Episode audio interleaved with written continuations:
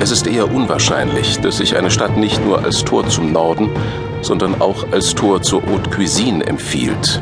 Und bis vor kurzem wäre das bei Algonquin Bay ziemlich abwegig erschienen. Schon so manchen verwegenen Restaurantbesitzer hatte der Versuch, 340 Kilometer nördlich von Toronto frischen Atlantiklachs, geschweige denn eine essbare Tomate zu servieren, in den Ruin getrieben. Doch sie gaben nicht auf.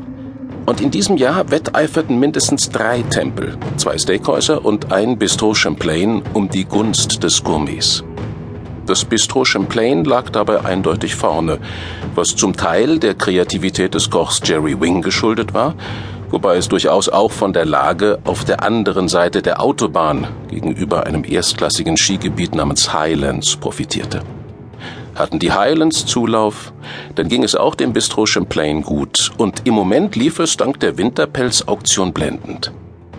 Aus aller Welt waren die Einkäufer über Algonquin Bay hergefallen, um auf Hunderttausende von Pelzen zu bieten, die einmal in den Geschäften von Manhattan über Moskau bis Peking landen würden. Auch wenn es im Restaurant wie gewohnt vornehm gedämpft zuging, so herrschte in der Küche einige Stunden lang Chaos. Es war schon fast zehn und Sam Doucette hatte die letzte Bestellung für diesen Abend angerichtet. Wildbret in Ahornsoße mit Süßkartoffelpüree und Rotweinsoße. Die Stoßzeit war vorbei, der Lärmpegel vom Scheppern der Bratpfannen, Töpfe und Auflaufformen endlich unter die Schmerzgrenze gesunken. Sam schickte ein Stoßgebet zum Himmel, dass kein neuer Gast sie zu Überstunden zwingen würde.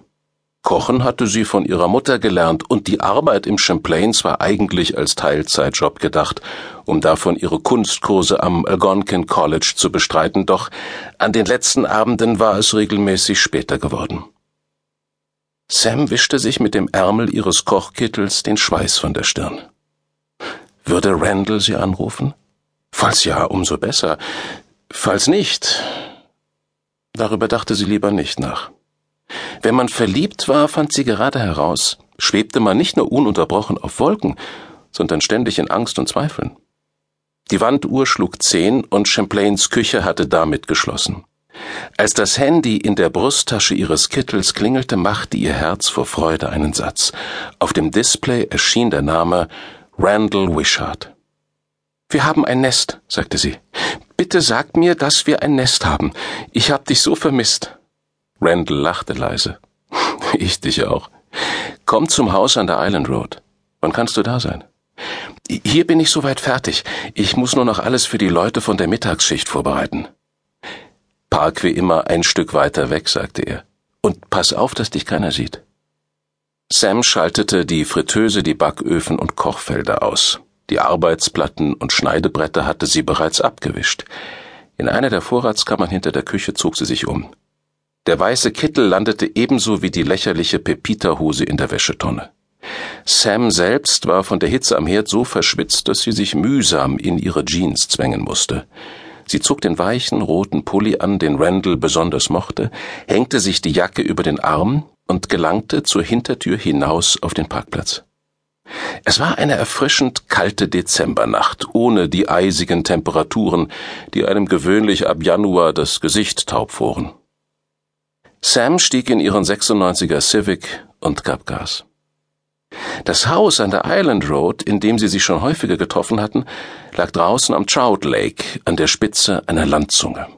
Während hier im Sommer Leute in ihren Booten vorbeikamen oder mit dem Wagen zwischen ihren Cottages hin und her fuhren, herrschte um diese Jahreszeit Totenstille.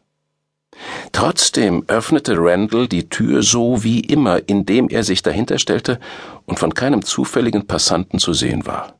Er trug immer noch eins der dunklen Sportjacketts, die ihm bei der Arbeit am angenehmsten waren. Die Krawatte dagegen hatte er abgelegt und als er Sam kommen sah, strahlte er wie ein junger Shootingstar bei der Oscarverleihung. Kaum war Sam drinnen, nahm er sie fest in die Arme. Sie schmiegte sich an ihn. Drei volle Tage. Ich dachte, ich werde verrückt. Hat dich jemand gesehen? Nee. Wo steht dein Wagen? An der Abzweigung zum Wasserwerk, die du mir gezeigt hast.